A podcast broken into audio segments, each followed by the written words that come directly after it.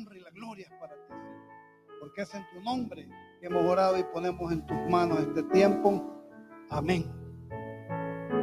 Mire, hermano, yo no sé qué me está pasando, pero ya de viejo la voz quizás me está, me estoy desafinando porque era como me regañan allá que habla fuerte, me gritan así. Así que si yo estoy hablando muy suave y allá atrás no se escuchan, nomás dígame, yo le aumento el volumen aquí de alguna forma, ¿verdad?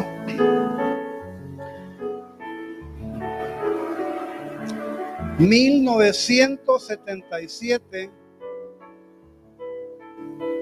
había una, en ese entonces una señorita, con mi hermana, bien pequeñita. Ella era empleada doméstica de una familia de misioneros. ¿Se acuerdan de Juan Bueno? Acá nos acordaremos de Juan Bueno. Él es de los fundadores de los liceos cristianos de este país. Ah, pues esa familia, esa familia, ellos tenían una empleada que se llama Rosita. Y esta, esta muchacha era una buena cristiana. Es una buena cristiana porque no ha muerto. Y fíjense que ella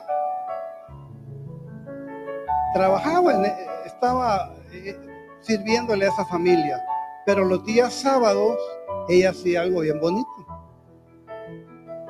Se iba para el parque con, los, niños que ella cuidaba, dos, dos estaban chiquitos, y este y llevaba algunos niños de la colonia para evangelizarlos y les daba clases de escuela dominical. Pero todos eran niñitos y le enseñaba a cantar. Bien bonito, hermano. Y Rosita hacía todos los sábados esto. Ya, luego regresaba a su casa y seguía con su trabajo. Pasó el tiempo, ella se casó con un americano. Se fue a vivir a Estados Unidos. Hoy se llama Rosy Melcafi el, apellido de su esposo. Y quiero decirles que de esos niños que ella evangelizaba en ese parque, uno de ellos se hizo pastor. Pasó el tiempo. Y uno de ellos se hizo pastor. Y cuando ella vino al Salvador, ella se enteró de eso, ¿verdad? Ella estaba súper feliz porque aquel niñito que ella le daba clase de escuela dominical, ya era pastor. Rosita Melcafi, Dios la bendiga, porque ese pastor soy yo. ¿Entienden?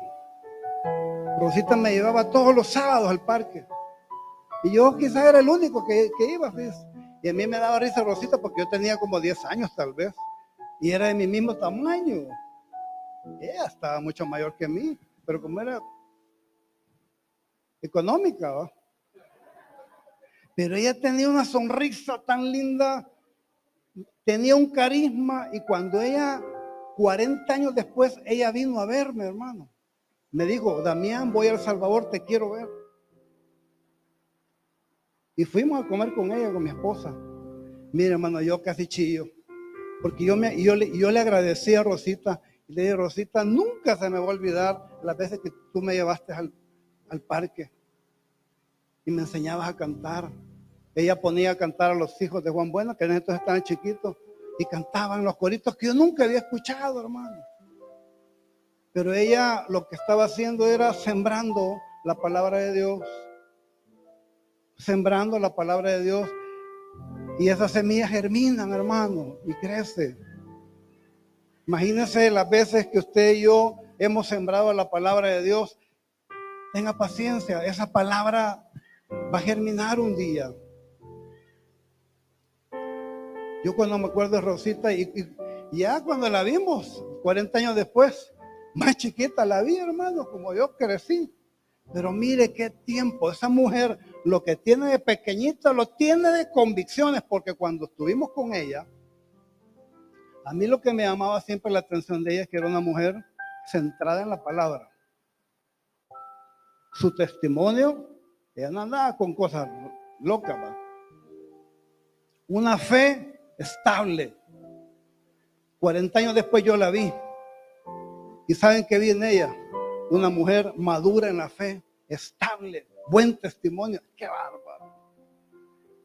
Rosita, te has mantenido tantos años en el Evangelio y sigue sirviendo al Señor. Yo digo, wow, ese tipo de personas inspiran, hermano. Personas que pasan los años, pasan los años y siguen perseverando en el Evangelio. Y no solo eh, manteniendo su fe, sino que son servidores natos. Siguen compartiendo, siguen evangelizando, porque ella nos contaba que, miren, como que era ayer el último día que la habíamos visto, ella haciendo exactamente lo mismo que ella, que ella es, pues, evangelizar, compartir del Evangelio.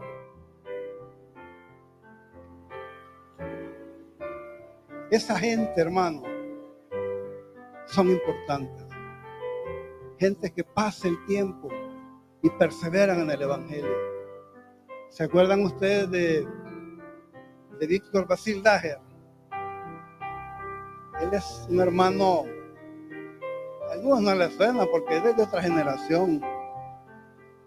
Él vino a El Salvador en 1903, no me acuerdo. Él es un hermano nacido en Israel, de la tribu de, de Leví, la mamá. El papá era rabino. Y se vino a El Salvador. Y aquí vivió y se hizo pastor y predicó el Evangelio. Muchas iglesias fueron fundadas por él. Y una vez vino a predicar a la iglesia, que por cierto, Benedicto, vos le hiciste un dibujo, ahí lo tengo guardado ese dibujo. Este verde sí puede dibujar, hermano. Y cuando él vino a predicar a la iglesia, él tenía ya 98 años y le decía al Señor que quería vivir 120 años, pero hasta los 103 llegó. Y era un hombre alto, delgado, era chistosísimo, hermano. Pero ese hombre fundó tantas iglesias. Y nos dijo, por aquí pasé, dijo. Allá en el volcán fundé no sé cuántas iglesias. Pero estoy hablando de hace muchísimos años. Y muchas iglesias, decía, todavía están trabajando, todavía existen. Gente de batalla, gente con convicciones firmes. ¿Sí o no, hermano? Usted y yo somos cristianos hasta la muerte. Y si Dios nos ha llamado a predicar, lo vamos a hacer hasta la muerte. A bendecir hasta la muerte. No somos cristianos para un rato. No somos cristianos hasta cuando tengo un problema y después me desanimo. Tampoco, hermano. Es más, los problemas, las dificultades nos fortalecen. nos permiten crecer nuestra fe. Y la vida cristiana, a mí en lo personal, hermanos, te voy a decir algo. Para mí es una vida difícil, bendecida y única. Única porque yo probé algunas cosas antes de ser cristiano no. Cuando yo probé el cristianismo, hermano, yo dije, esto es lo que andaba buscando. Y yo encontré en Jesús, de verdad, aquel que me iba a ayudar y que me iba a restaurar mi vida. Y así fue. Como lo hizo en mi vida, lo he hecho en su vida. Y en la vida de mucha gente. Y yo digo, esta fe es correcta. No estamos equivocados. Te digo esto porque hoy en día, híjole, hoy en día, hermanos, va a haber mucho material para que la gente dude y cuestione nuestra fe. Ya existe eso. Pero su fe y mi fe tiene que estar sólida, aunque te lo acepto. Hay muchas cosas en la vida cristiana que sí son difíciles. Sí son difíciles. Hay que aprender. Porque Jesús vino y enseñó. Por eso Jesús cayó mal con mucha gente, porque él en su vida cotidiana, él daba unas enseñanzas que la gente se quedaba, espérate, espérate, ¿cómo fue eso? O sea, tan desafiantes, cosas que la gente no había escuchado. Porque mucha gente era religiosa.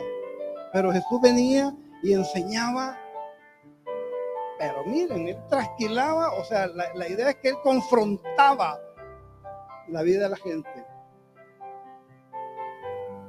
Pero obviamente eran cosas sensatas, porque era su palabra. Y esas cosas a mí me desafían.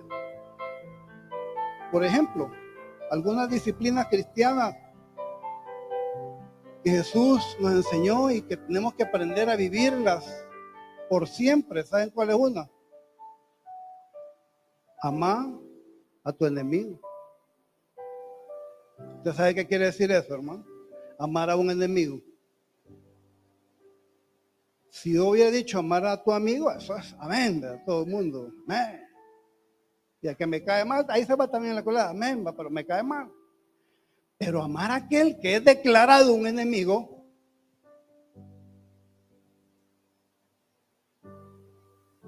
uh, ahí ya cambia la cosa, hermano. Y digo, Jesús, ¿por qué enseñaste eso? Pero ese es el desafío de ser cristiano. Está bien amar a un amigo, pero yo debo amar, aprender a amar a un enemigo. ¿De acuerdo, hermano? Jesús dijo en, Mateo 5:44, pero yo os digo, amad a vuestros enemigos, bendecid a los que os maldicen, haced bien a los que os aborrecen y orad por los que os ultrajan y os persiguen. Ay, esto sí está difícil, hermano. Imagínense solo en este texto bíblico el tremendo desafío de Jesús hacia nosotros. El que llega a estos niveles de amar a un enemigo, te digo, hermano, hermano ha madurado en la fe. Amad a vuestros enemigos. Bendecid a quienes, hermano, a los que os maldicen. ¿Cómo se hace eso, hermano? No me pregunten. Haced bien a los que os aborrecen. Y después dice, y orad por los que ultrajan y os persiguen. Hay hermanos que, o sea, que si alguien me ultraja, mejor mi actitud es no orar por vos. No, hay hermanos carnales que se dan, hermano, cuando los ultrajan, va, se dan. Y responden igual. Ese es el desafío cristiano. Hacer lo que Jesús nos pide, aún cosas difíciles. Esto es muy difícil. ¿Cómo hacerlo? Hermanos, solo amemos a Jesús, dejemos que Él nos, nos, permita hacerlo, ¿verdad? Pero yo solo recuerdo a Gigi Ávila. Gigi Ávila fue un predicador que, que la hija de él se casó, hermano, un hombre impío. Y ese hombre mató a su hija. Y él fue, no sé si a la cárcel o no me acuerdo dónde, a decirle a ese hombre, mira, te perdono porque mataste a mi hija. Y después este hombre fue parte del equipo de trabajo de él. ¿Cómo se explica eso, hermano? No sé. O sea, es el poder de Dios. Cualquiera puede decir, está loco. Pero es lo que Jesús enseñó, cosas difíciles. A esto me refería yo cuando yo les decía que el cristianismo en muchas áreas es bien demandante, bien difícil. Pero hermano, es lo único, es lo verdadero. Tenemos que aprender. Yo no quiero aprender una filosofía hueca que me va a enseñar otras cosas, hermano. No, no, no, no. Eh, Proverbios 25, 21 dice, Proverbios 25, 21, si el que te aborrece tuviera hambre, mandarlo al infierno. Si el que te aborrece tiene hambre,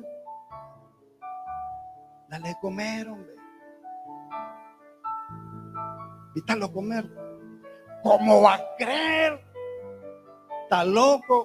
Mí no me diga nada, hermano. Está en la Biblia. Lo único que te puedo decir es que el que lo hace, Dios lo bendice. Esto es nivel de amor. Esto es un nivel de amor. Y a veces nos enojamos, hermano, con X persona un hermano por tontería, hermano. No dejamos de hablar. Yo digo, estamos faltando al Señor. Estamos irrespetando al Señor cuando nosotros actuamos inmaduramente en nuestras relaciones, unos con otros. ¿Verdad?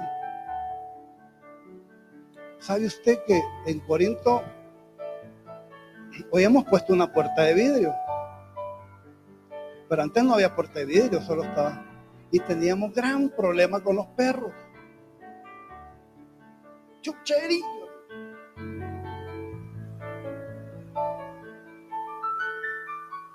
Cualquiera se levanta y le tiró una patada a cualquier perro o lo saca. Y los perros los sacamos, a ratito ahí estaban, porque ellos buscan a su dueño. Ahí estaba el dueño en la iglesia. Y yo siempre decía, para no ofender, va, ¿habrá algún dueño aquí de este perro? Y ahí enfrente, le reía y nada, va. Y sabía usted que perdimos una familia en la iglesia de la hacienda, porque el hermano Juan sacó el perro, hermano. ¡Saquen chucho! Se, resintió la señora y se fue. No más pasó, puso un pie en la iglesia. Entonces, hasta con los perros nosotros estamos bien delicados. Porque no somos ese calibre. Este calibre es otro, hermano. Este calibre me enseña a mí a amar en la adversidad, practicar el amor de verdad. A mi madre una vez le robaron el carro. La bajaron, hermano.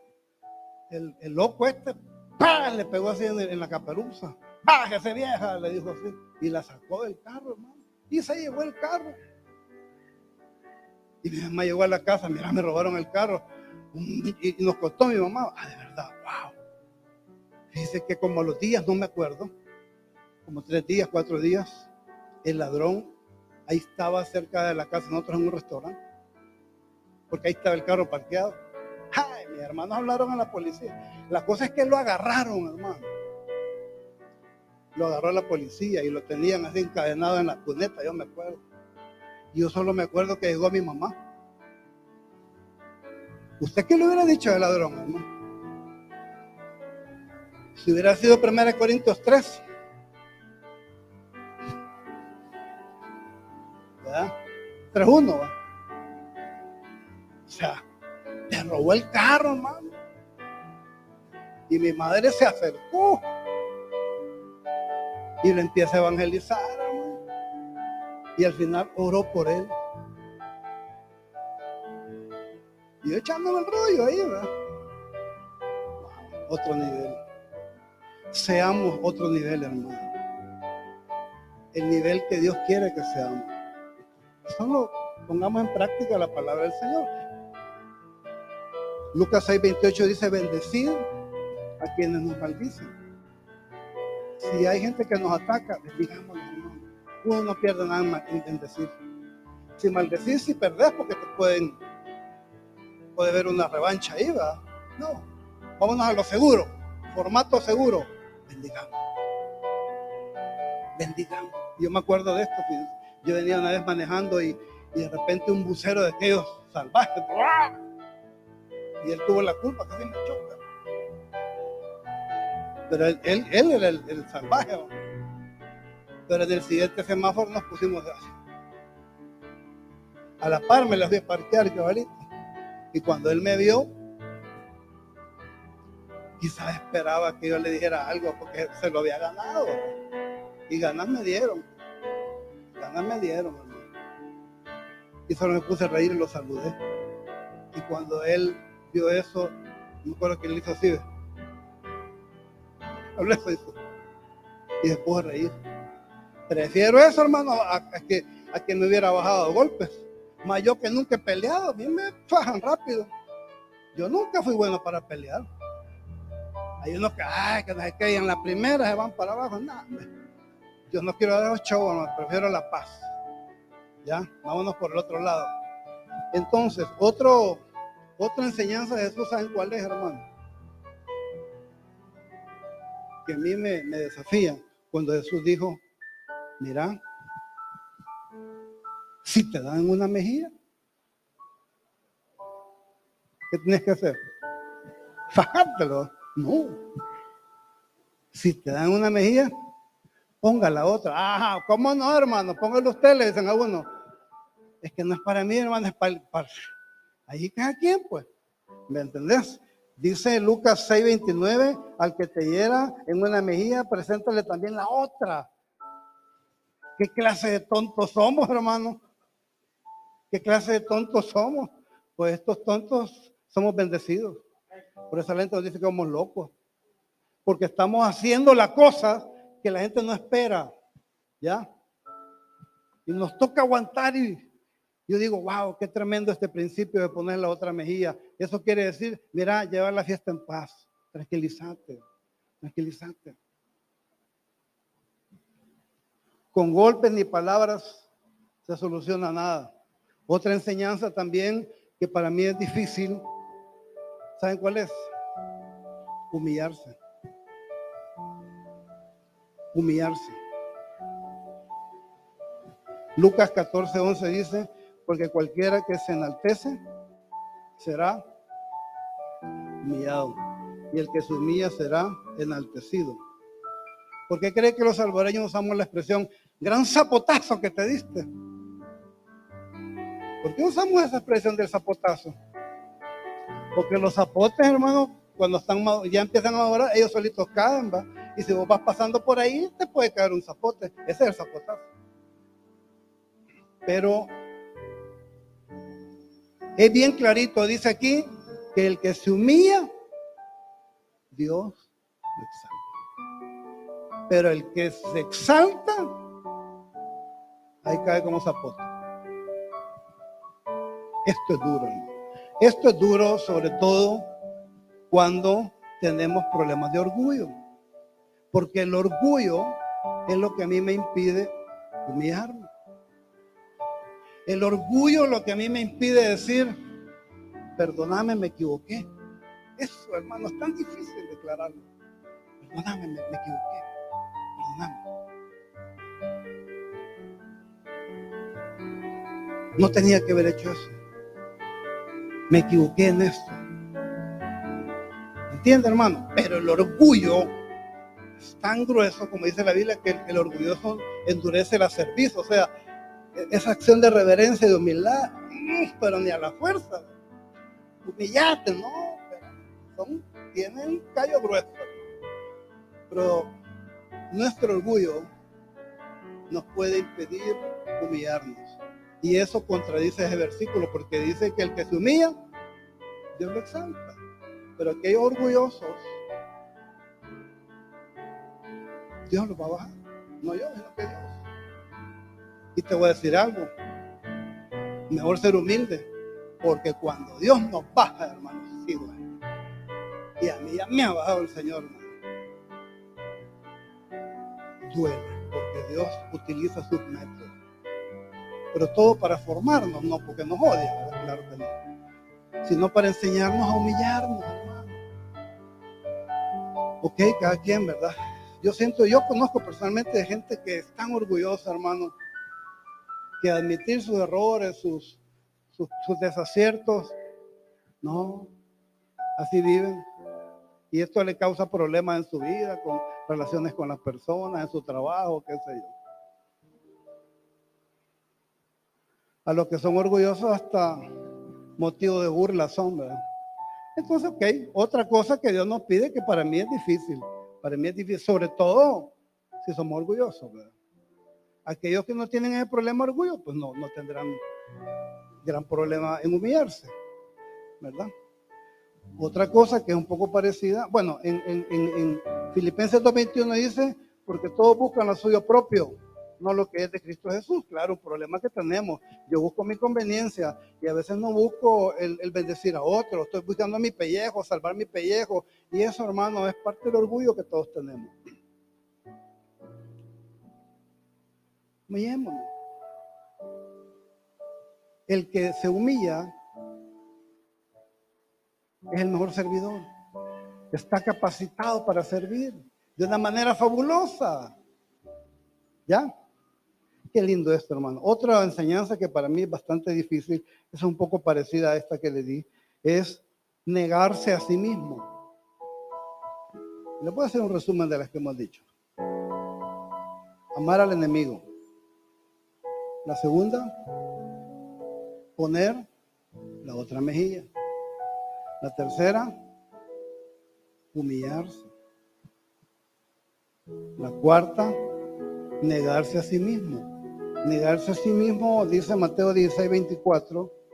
Entonces Jesús dijo a sus discípulos, si alguno quiere venir en pos de mí, niéguese a sí mismo, tome su cruz y sígame. O sea, espérate, espérate, espérate. O sea, seguir a Jesús, ¿cómo es pues?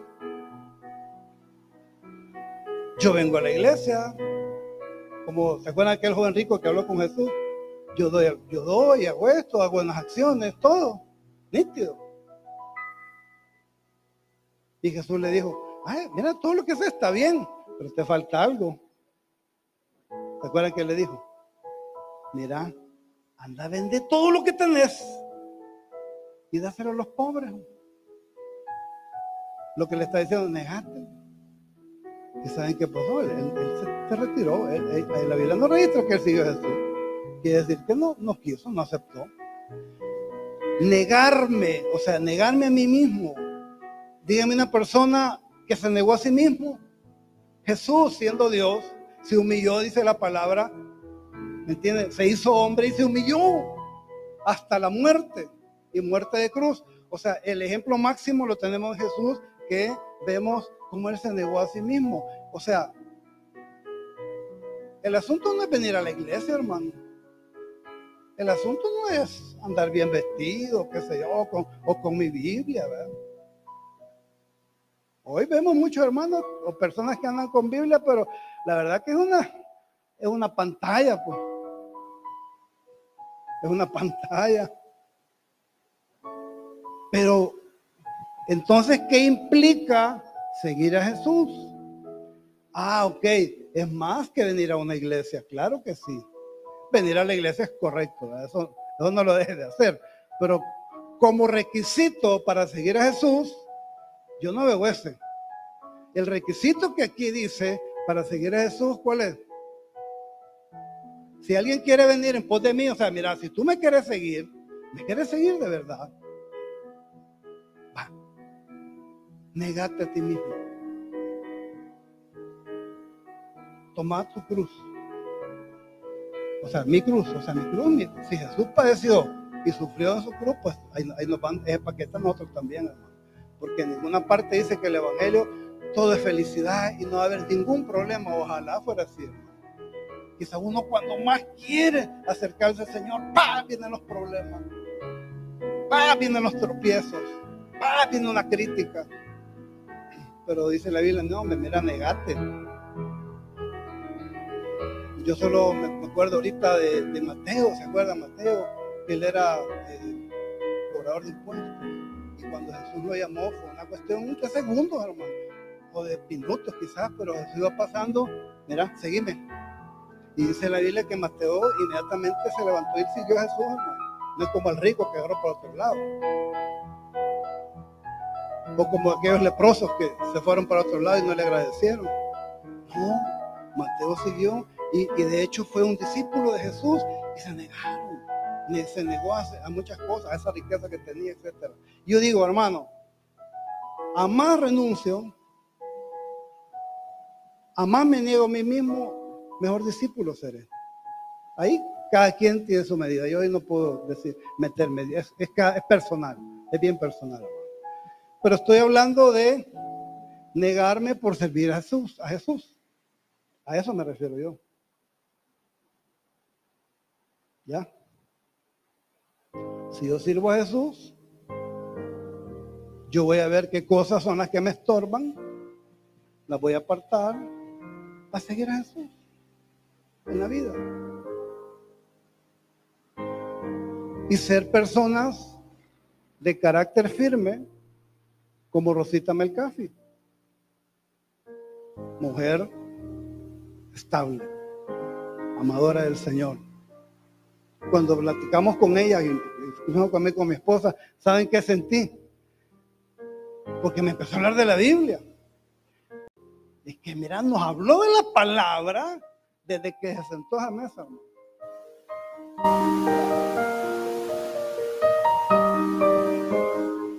El que más se niega, Dios más lo usa. ¿Pero en qué me tengo que negar? Ay, cada quien, yo ahí no me meto, pero es cada quien sabe. Lo que yo sé es que en la medida que más me niego, Dios más me usa. Nosotros los pastores no tenemos derecho a andar diciendo, vos negate a esto. Pues, nada, no tenemos autoridad, hermano. Es algo tan, como decía Nubia, el ayuno es personal, o sea, es, es algo, decisiones personales. Decisiones personales. Entre, entre, hablando esto de negación, ¿verdad? Entre las cosas que podemos hablar de esto de, de negarse a sí mismo, ¿saben qué entra? El ayuno. Nosotros somos buenos para el desayuno, ¿me entiendes? Pero aquí estamos hablando de ayuno. El ayuno es abstenerse de los alimentos para dedicarnos a orar, a estar con Dios en tiempo específico, ¿entiendes? O sea, si yo no, no introduzco el elemento oración, comunión con Dios en el ayuno, entonces es dieta. Pero no estamos hablando de dieta, estamos hablando de un tiempo que voy a ocupar para estar con Dios. Como decía, bien personal. Yo me acuerdo una vez que hicimos un ayuno allá en la Escuela de Agricultura, cuando yo estudiaba ahí. Eran discípulos nuevitos, todos lo habíamos ganado a Cristo. Y eso creo que nunca habían escuchado esa palabra de ayuno. Y le dije, vamos a hacer un ayuno. ¿Qué? Que nada, se van a protestar. Sí, pero lo vamos a hacer bien suavecito. Vamos a hacerlo solo desayuno y almuerzo.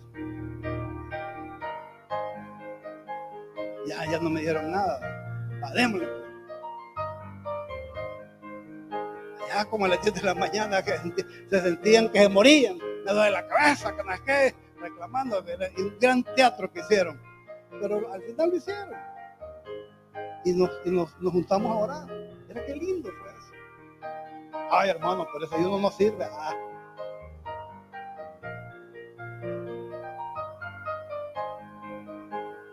Una vez fui a hacer un ayuno de miel.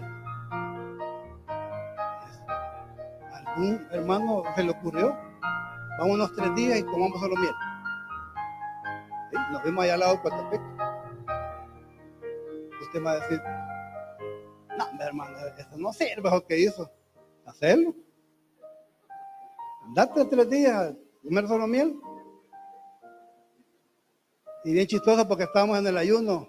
Bueno, vamos a almorzar. Sacamos la cuchara y un hermano andaba la botella. Vaya, la cucharita, va, ya comiste. Ya no pidas más. Y, salimos a orar. Salimos a evangelizar al pueblo cotepeque. Pero el diablo nos metió en, en medio, hermano. Íbamos ya, ya, era creo que el último día, ya andábamos delirando. En una calle de tierra. Y se nos cruza un minutero, hermano. Ya Se nos cruza un minutero. Dijimos, mira, es casi igual, porque la miel que le echan es como una miel. El hielo es agua. Démosle. Fast, todos vemos minutos doble minuta. Pero yo digo, pero hermano, ese, ese retiro para mí fue tan lindo, porque estuve con el Señor, hablé mucho con el Señor, el Señor me habló muchas cosas. ¿Entiende, hermano? Entonces esto del ayuno es lo que yo le digo, hay que, hay que hacerlo según su convicción, según su fe, según su tiempo. Vaya, analizando un poquito el ayuno de Jesús, Mateo capítulo 4. Mire, hermano, el ayuno de Jesús es tremendo. O sea, cuando Jesús ayunó, Él sí nos dio un ejemplo. Que estos ayunos que programamos, hermanos, son como de kinder, a la par del ayuno de Jesús.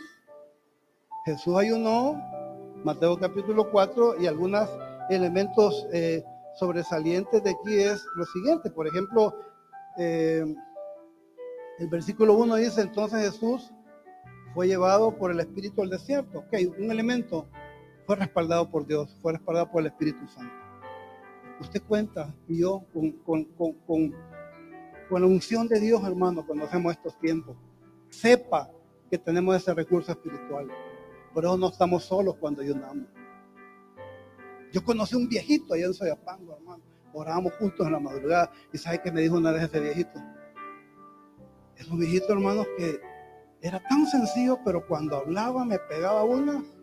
Y me dice un día, fíjese hermano, me dice que un día yo fui a hacer un ayuno y me metí en una zacatera, me dijo. Ahí estuve tres días. Y yo a lo más que llegué, de verdad, hermano, hasta ahí. Me sentí avergonzadísimo. Jesús dice que tenía el respaldo del Espíritu Santo. Después dice, fue llevado por el Espíritu. ¿A dónde? Ni siquiera un bosque, hermano, al desierto. El desierto de Judá es tremendo. Usted sabe que los desiertos, en el día uno se achicharra y en la noche se muere de frío. Ahí son los desiertos. Jesús fue a hacer su ayuno en un desierto. Yo nunca he estado en un desierto, hermano. Los que han tratado de irse mojados tal vez, pero yo no, nunca. Dice ahí, para ser tentado. Imagínese este minutero como nos tentó y tres días llevamos. Imagínese Jesús, hermano, póngale allá por el día 38 en el desierto.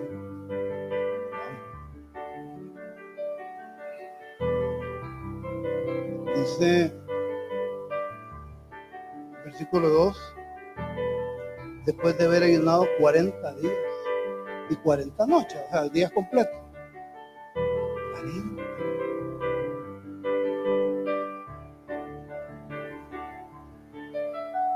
Lucas 4.2 dice, por 40 días y era tentado por el diablo y no comió nada en aquellos días. Que el ayuno de Jesús fue. ¿Y agua de dónde,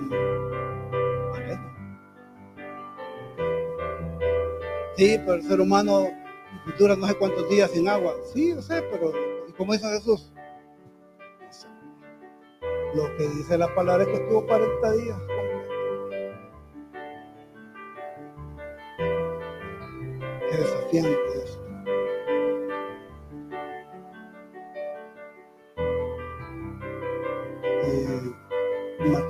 4.2 al final dice, y tuvo hambre.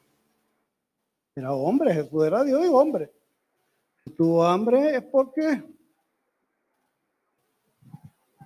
tuvo dificultad. Aquí en esta iglesia hicimos una vez un ayuno de 30 días. Y yo me tiré ayuno de 30 días. Solo era líquidos claros. Algunos hermanos hicieron trampa porque licuaron pollo, ¿me entiendes? Le echaron agüita o sopita y líquidos claros. No, hombre, calmate, hermano. Agüita o fresquito, algo, pues.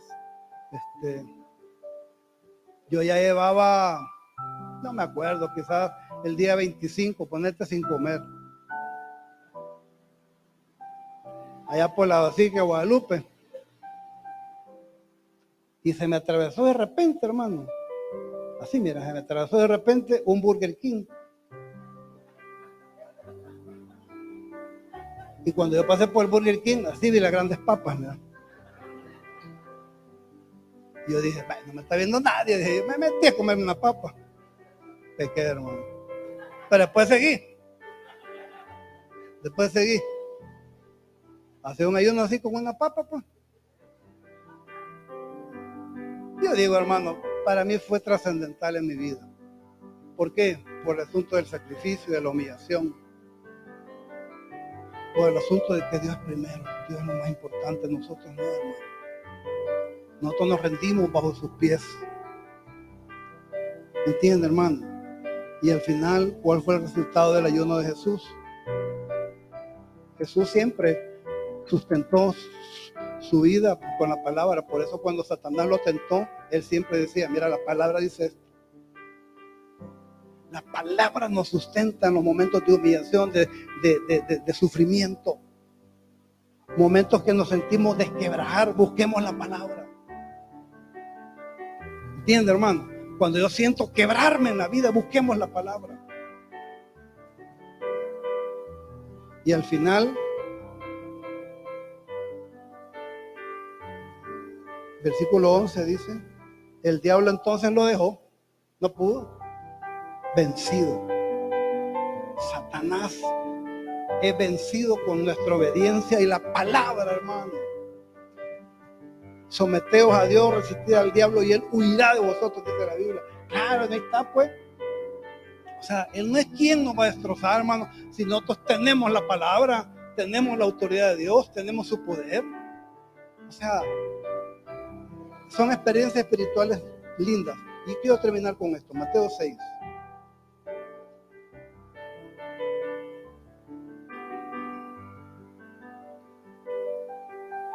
Mateo 6, versículo 16. Jesús con toda propiedad enseñó acerca del ayuno. Claro, él ya había hecho un ayuno tremendo. Entonces vino él y quería perdurar esto en la vida de los cristianos. Porque en ese tiempo cuestionaron a los discípulos y les dijeron, mira Jesús, pero tus discípulos no ayunan. Y les dijo él al final, espérate, cuando yo me vaya, después van a ayunar. Ahorita andan conmigo, no tienen necesidad. Pero después quedó esto como una disciplina de los cristianos. Por eso los cristianos hasta hoy en día ayunamos. ¿Verdad? Ayunamos. Pero ¿cómo tiene que ser ese, ese ayuno? Aquí en este, este texto del 16 al 18, eh, vea lo que dice. Cuando ayunéis, no seáis como los austeros, como los hipócritas, porque ellos demudan su rostro para mostrar a los hombres que ayunan. De cierto digo que ya tienen su recompensa. 17. Pero tú, cuando ayunas, unge tu cabeza, levanta tu rostro, el 18, y para no mostrar a los hombres que ayudas, sino tu Padre que está en secreto, y tu Padre que te ve en los secretos te recompensará en público. O sea, tres cosas aprendo de esto y termino. Uno,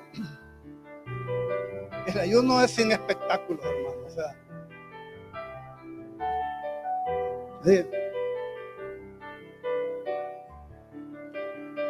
Yo hice una publicación un día de esto y una hermana me, hizo un comentario que me encantó. Ella me puso, hay un ministerio, como es que me puso, hay un ministerio en las iglesias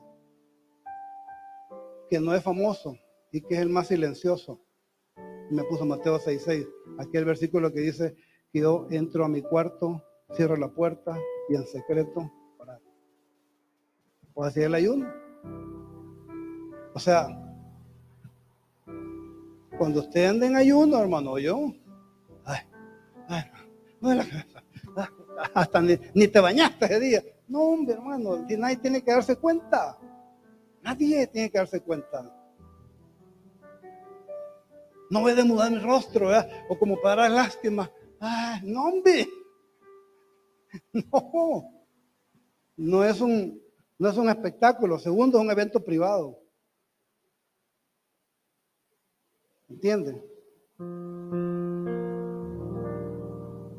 Cuando ayunas, unge tu cabeza y lava tu rostro. Para no mostrar a los hombres que ayunas. Usted ha hecho un ayuno de esta cadena que están haciendo, faltan días.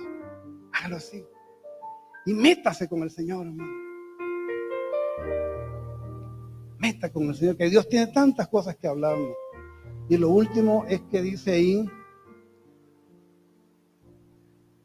si tu padre que está en secreto, o sea, para no mostrar a los hombres que ayunas, si tú, sino a tu padre que está en secreto y tu padre que te ve en los secretos te recompensará en público. Nuestras peticiones privadas, requete privadas, hermano, que solo yo sé que estoy pidiendo, Dios me la va a recompensar en público. ¿Entiendes? Qué lindo esto. Entonces, esa es la vida cristiana. Se da cuenta que es más que venir a la iglesia.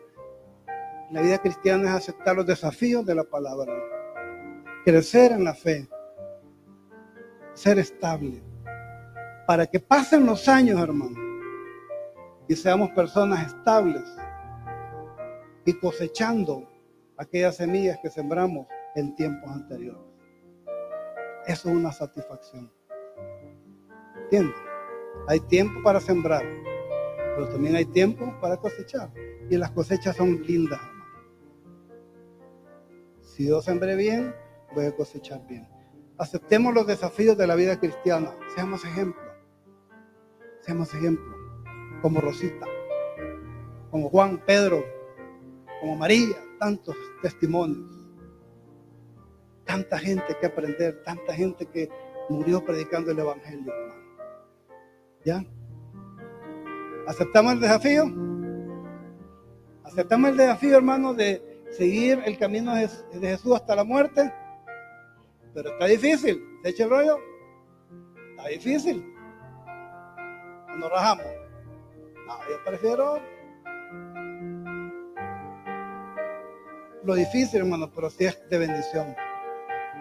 Azafarme y después lamentarme por lo que no hice. Amén. Vamos a orar, hermano. Démosle gracias a nuestro Dios. Gracias por esta mañana. Te bendecimos. Gracias porque tú eres nuestro Dios. Tanto aprendemos de ti, Señor. Tantas cosas nuevas, tantas cosas lindas, tantas cosas desafiantes. Perdónanos porque fallamos tantas veces, Señor. Pero tú conoces nuestro corazón, nuestra fe, nuestra intención de aprender de ti, nuestros esfuerzos. Y no es quien, no hay quien nos va a quitar eso, Señor. Si tú nos quieres regalar bendición, la tomamos. Y que nuestra vida sea un ejemplo a la vida de los demás. Señor, todos nos equivocamos. Tú sabes, papito lindo. Pero tú conoces nuestro interior. Tú conoces que te amamos, Señor. Y tú nos vas a enseñar tantas cosas nuevas en la palabra. A humillarnos, a dar nuestra, nuestra otra mejilla. Amar a nuestros enemigos. Hacer cosas que el mundo no entiende, pero tú sí lo entiendes.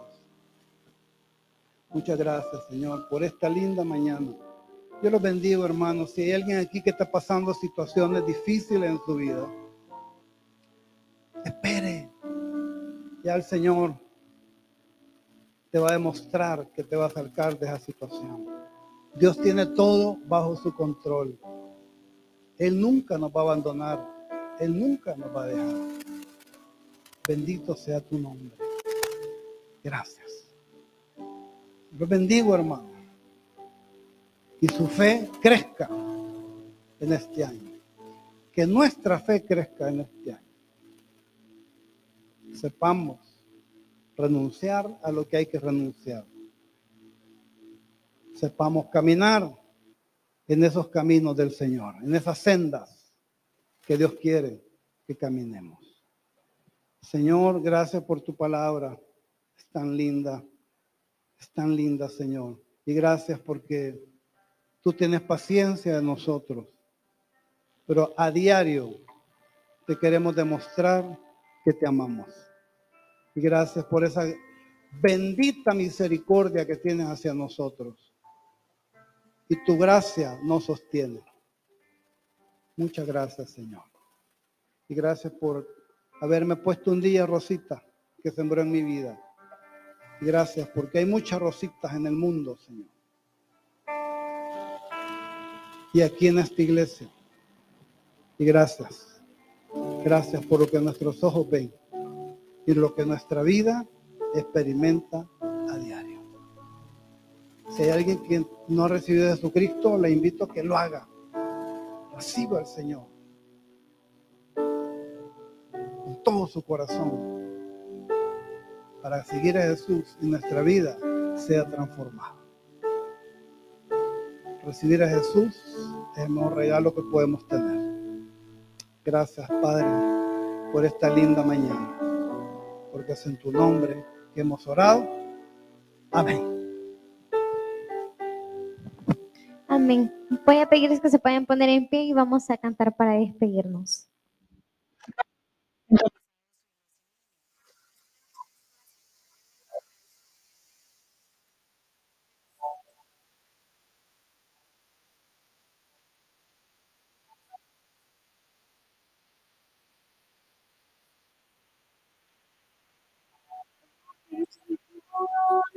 No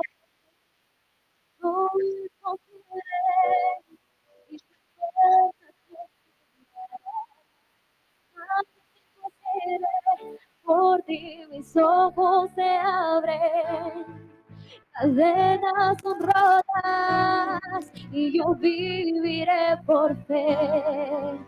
Nada es imposible.